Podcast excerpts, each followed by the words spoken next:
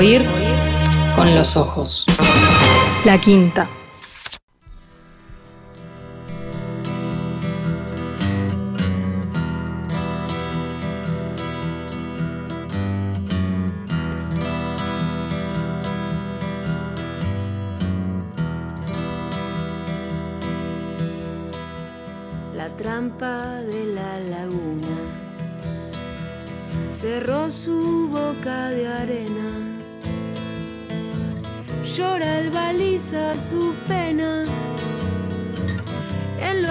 De la luna al ver su plata serena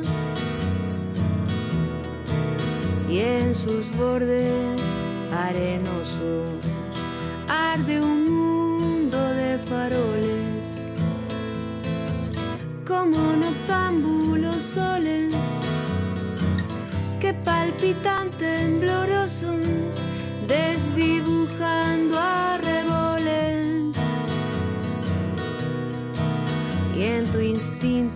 peregrino camarón tú ya no puedes escapar a tu destino. Marca el desove tu sino en un calvario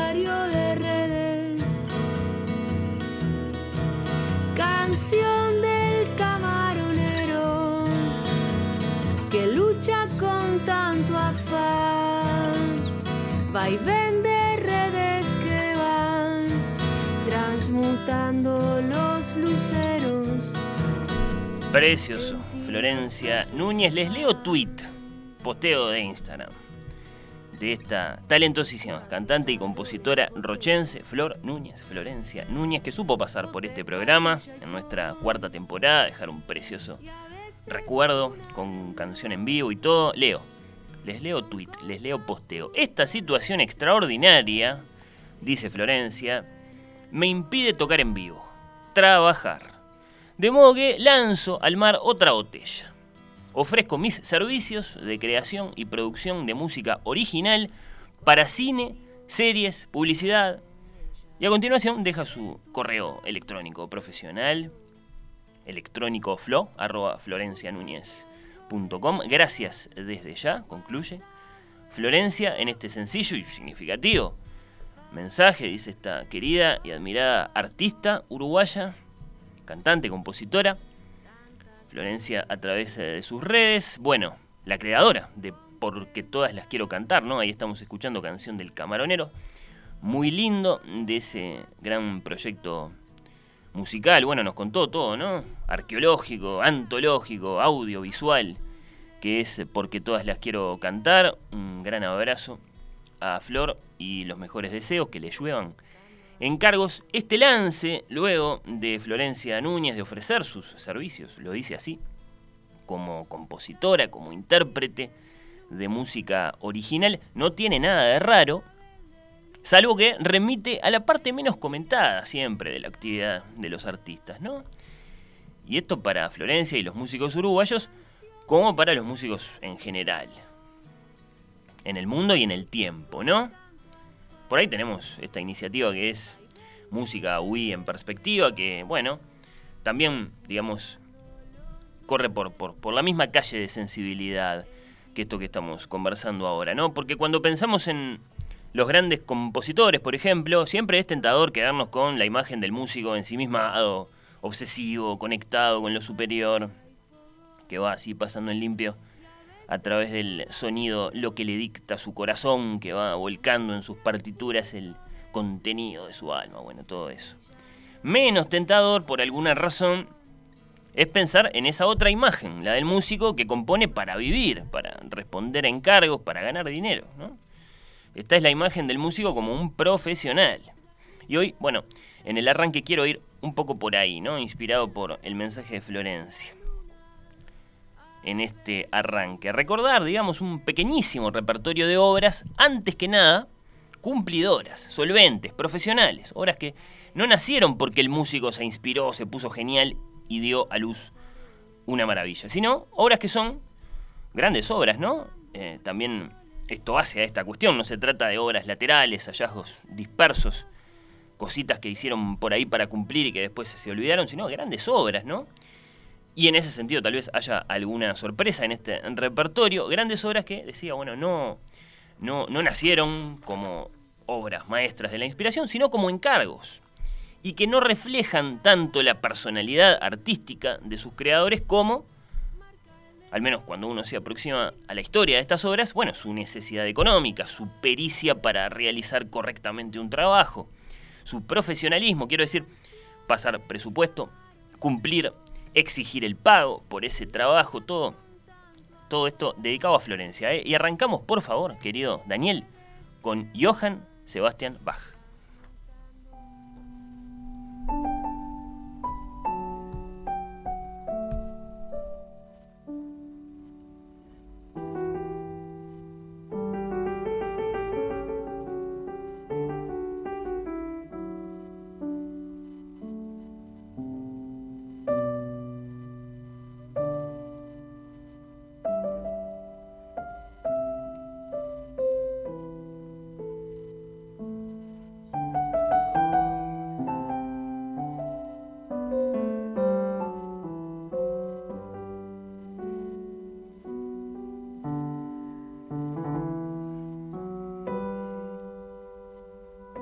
Si oyen una vocecita por ahí por encima del piano, no se asusten. No es un fantasma radial, es Glenn Gould que hacía eso mientras tocaba el piano. En Viena, en Viena, no, pero vamos a empezar por Bach, no sé por qué dije en Viena, porque tengo el guion dado vuelta, por eso dije en Viena. Bueno, vamos a empezar por Bach. Esto es por plata, dice Bach. Y así arrancamos a recordarlo. Bueno música profesional, vamos a decir mejor. Arrancamos, sí, con Bach, en el siglo XVIII, con el encargo que le hizo hacia 1740 a Bach el conde Hermann Karl von Kaiserling, a su compositor de preferencia, que era, bueno, sí, Bach, Johann Sebastian Bach. Lo llamó y le dijo, Bach, habla el conde, le quiero hacer un encargo, mire, mm, ¿qué me pasa? De noche no puedo dormir. Me agarra el insomnio, me agarra compóngame algo que me ayude, ¿de acuerdo? Y cortó. Ese era el encargo. Bach aceptó el encargo sin decir nada, sin pasar presupuesto, mal ahí el maestro, bueno. En parte porque en su día, bueno, el conde le había conseguido un trabajo a Bach en la corte de Sajonia, digamos que desde ese momento con el conde era todo sí señor, como no, por supuesto. Bach pensó que la mejor idea para estas eh, píldoras somníferas que le pedía el conde era componer unas variaciones, es decir, utilizar esa técnica que consiste en repetir un material musical en sucesivas piezas, modificándolo y manteniéndolo al mismo tiempo. Las compuso, estas eh, variaciones, le mandó un audio de WhatsApp al conde. Von Kaiserlink, dígame una cosa, la obra está lista. ¿Usted ya tiene al intérprete? Le preguntó. ¿Cómo no? Fue la respuesta inmediata del conde. El intérprete será el clavicordista de mi corte, un muchacho llamado Johann Gottlieb Goldberg. Porque claro, en ese tiempo, Daniel, el piano casi no existía. Una hora para el teclado era eminentemente una hora para el clave.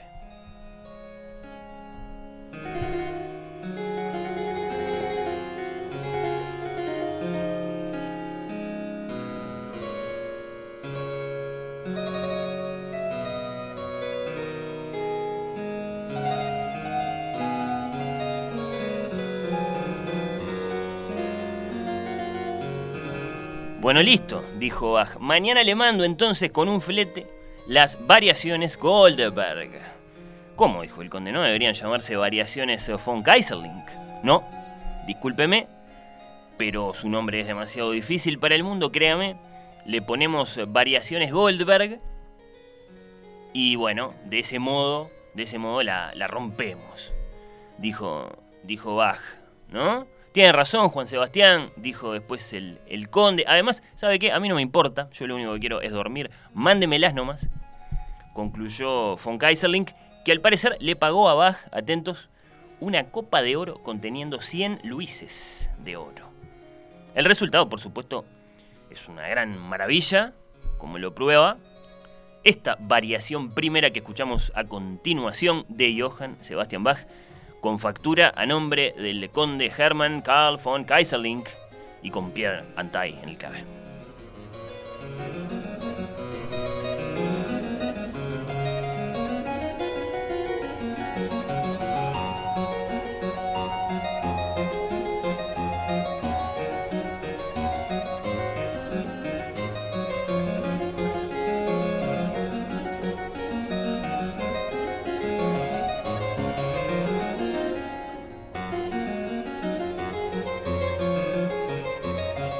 Bueno, brevísimo repaso de obras profesionales. Música laboral, si me permiten, dedicada a Flor Núñez. Saltamos de Sajonia, ahora sí, a Viena con Haydn.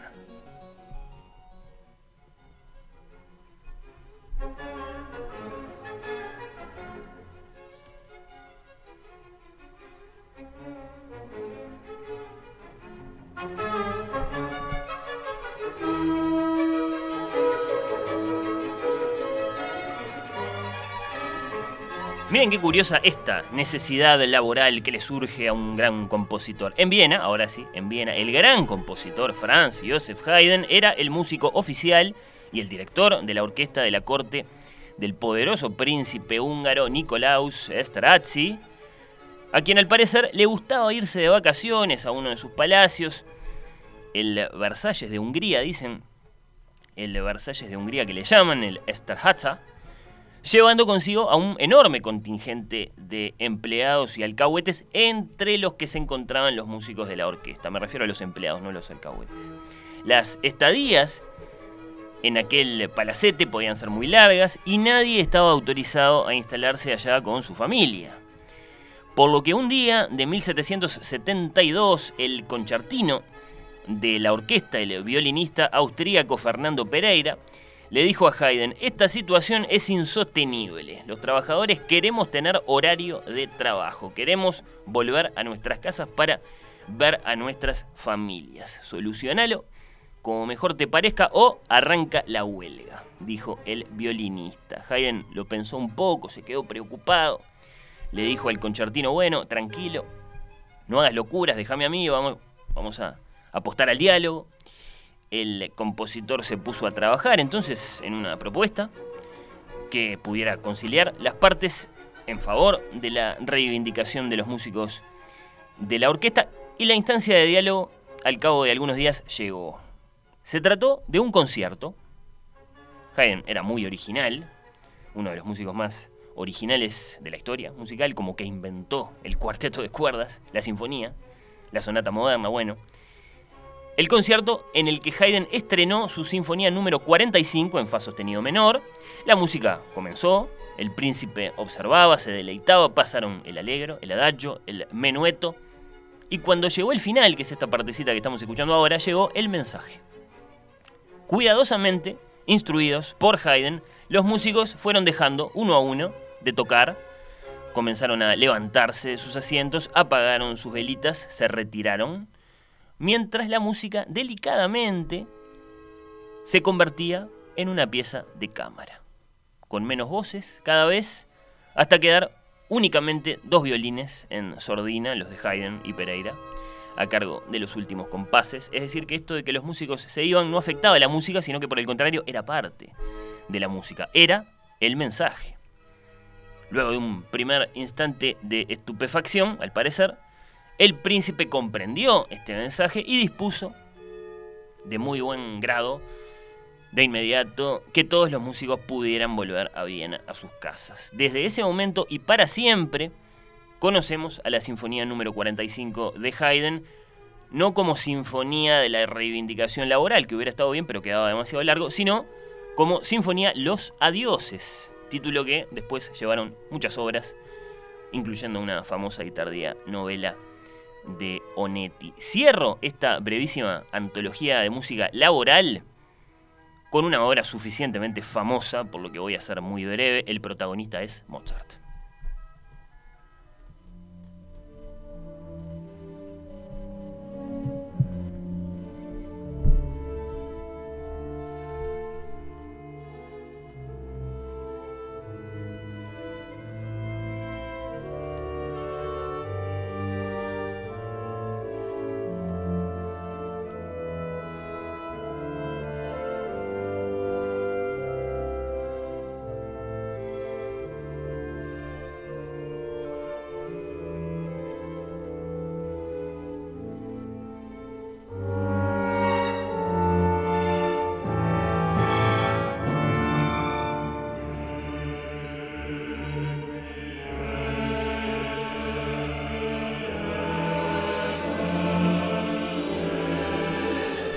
Seguimos en Austria y acá el protagonista es otro conde, el conde Franz von Walsegg, compositor aficionado que tenía una simpática costumbre, encargar obras a compositores verdaderamente talentosos y hacerlas pasar como suyas, ¿no? Corría el año 1791, año absolutamente clave en la historia musical, y von Walsegg, cuya esposa había fallecido recientemente, decidió Mm, a través de un intermediario, encargar una misa de requiem, una misa de difuntos, para honrar a su esposa, a su gran amor, nada menos que a Mozart, ¿no? Que era un músico muy famoso allá en Viena. Con la intención, luego, de hacerla pasar por suya, probablemente, sí. Mandó un mensajero a la casa de Mozart. La leyenda dice que el mensajero iba enmascarado. El mensajero realizó el encargo Mozart lo aceptó, no sin antes pasar presupuesto, de mandar que le pagaran por lo menos la mitad del trabajo por adelantado. Bien ahí, el maestro, y puso manos a la obra. Como sabemos, es muy famoso esto, mientras estaba componiendo ese requiem, Mozart, que tal vez había sentido que estaba escribiendo esa música para sí mismo, ¿no? Para que fuera su propia misa de difuntos. Bueno, mientras lo estaba componiendo el pobre y enfermo, Mozart no tuvo mejor idea que morirse. La obra quedó por la mitad, entonces, por la mitad, ¿eh? Esa es la verdad. Pero Constance, la viuda de Mozart, que cargaba con las deudas del músico y que no podía prescindir de cobrar el saldo de aquella inmortal changuita, bueno, mm, en secreto acordó con otro compositor, un discípulo de Mozart que se llamaba Franz Saversus Mayer, la culminación de la obra que había sido encargada al genio de Salzburgo y que por lo tanto valía lo que valía solo si llevaba su firma, ¿no? Así ocurrió, así se estrenó la obra como que era enteramente de Mozart y por eso durante tanto tiempo ha sido un misterio, una larga discusión, un esquivo objeto de investigación admirado objeto de mentiras del cine también, bueno, qué partes de esta sublime obra maestra de Mozart y qué partes son enteramente obra de otras manos.